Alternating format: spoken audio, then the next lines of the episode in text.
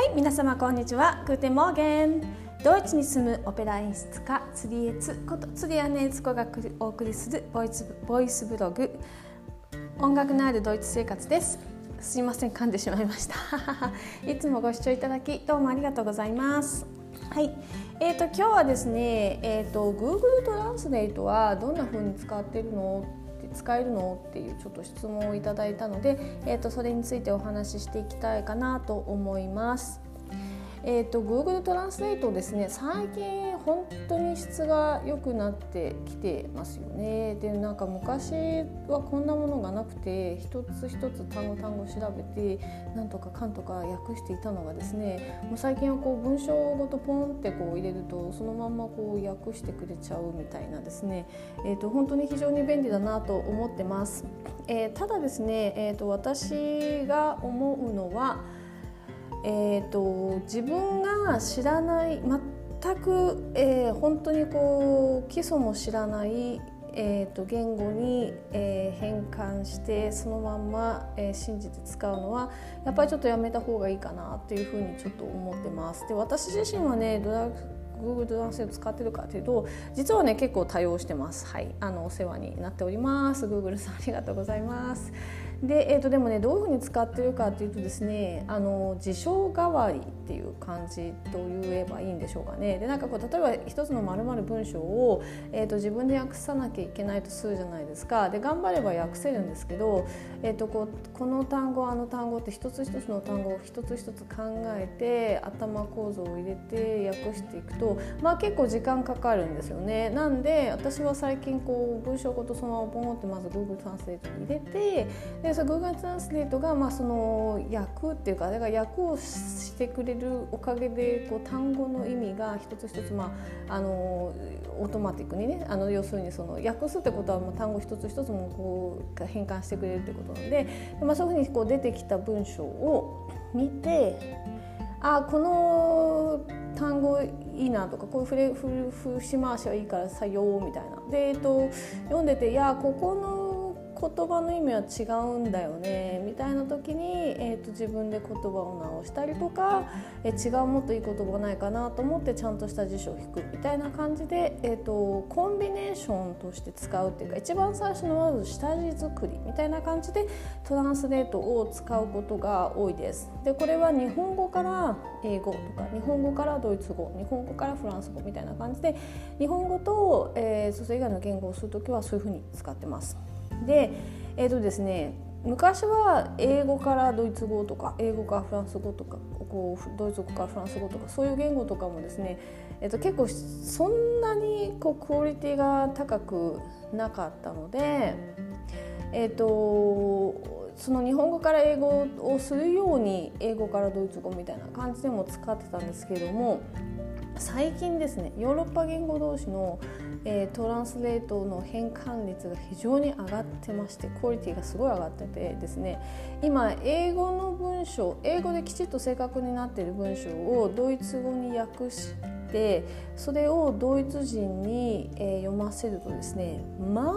あまず、えー、とミスがないというふうに言われます。あとまあニュアンスはですねちょっとこういう言い回しじゃなくて違う言い方したいんだよねみたいなのはもちろんあるのでやっぱり手を入れるんですがえー、ただその Google トランスレート出てきた文章構造の文法的なミスみたいなのは本当に全くなくてあの結構こうネイティブが書いたんじゃないのかなと思わせるような文章になっているってことをあの結構こう言う人が多いあの外人のね友達とかそういうふうにこう言うのであのそういう意味では結構信頼していいのかなと思います。ただやっぱりこう言い回しフレーズングみたいなことになるとやっぱこう人間でしかまだまだって言いますけどその AI のコンピューターというか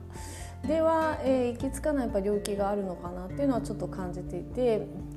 言葉ってやっぱり言い回しとか言い方みたいなことだと思うんですけれどもそういうのをあの細かいニュアンスをですねあのこうきちっとしていくのは、えー、トランスレートは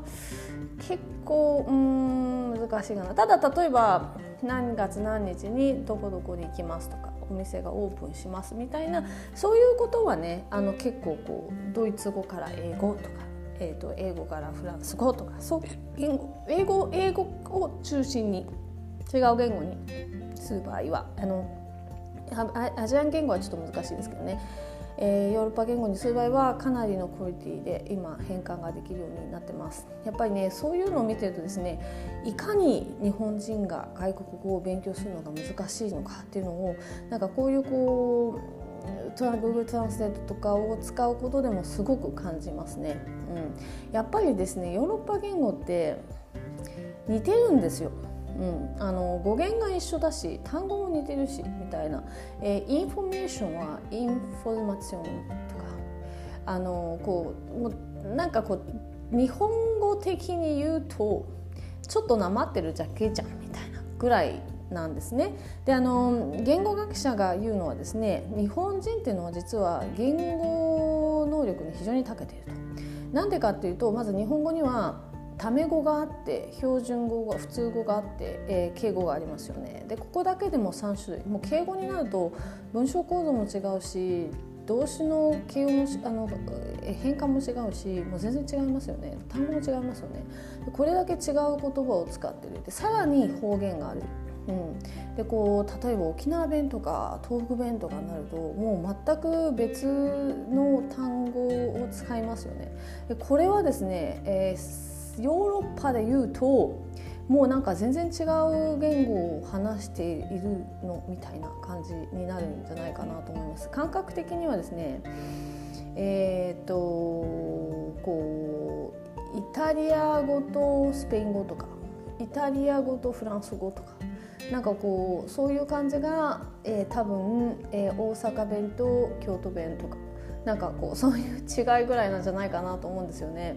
でこれがこう敬語と、えー、タメ語とかになると多分もうなんか英語とドイツ語ぐらいになってですね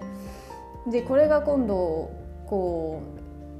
えー、東北弁とかになるともうなんかロシア語ぐらいな感じにいっちゃうんじゃないかなって思うくらい、えーと、日本人っていうのは実はこうコロコロコロコロっとこう言葉を変えているあの言語を変えていると。という意味ではですね日本人っていうのはあのなんかこう日本人は外国語ができなくてみたいにして結構皆さん悩まれると思うんですけれども実はポテンシャルはすごいあるんだよっていうことを言いたいなと思います。ただその日本語っていう言語があまりにもそのヨーロッパ言語とかけ離れていてですねえーとまあ、コンピューターでも全然こう訳せないぐらいなわけなんでまだまだまだまだ難しいんですよね。でそういうふうな言語を、まあ、その最初のね一歩入れるっていうのが難しいのかなと思いますね。ただ、まあ、私今、えー、4カ国語5カ国語話すんですけれども一つの、えーと、ヨーロッパ言語が入ると例えば英語とか、えー、ドイツ語とか何でもいいんですけどその後は結構楽に入りますね。っていうのは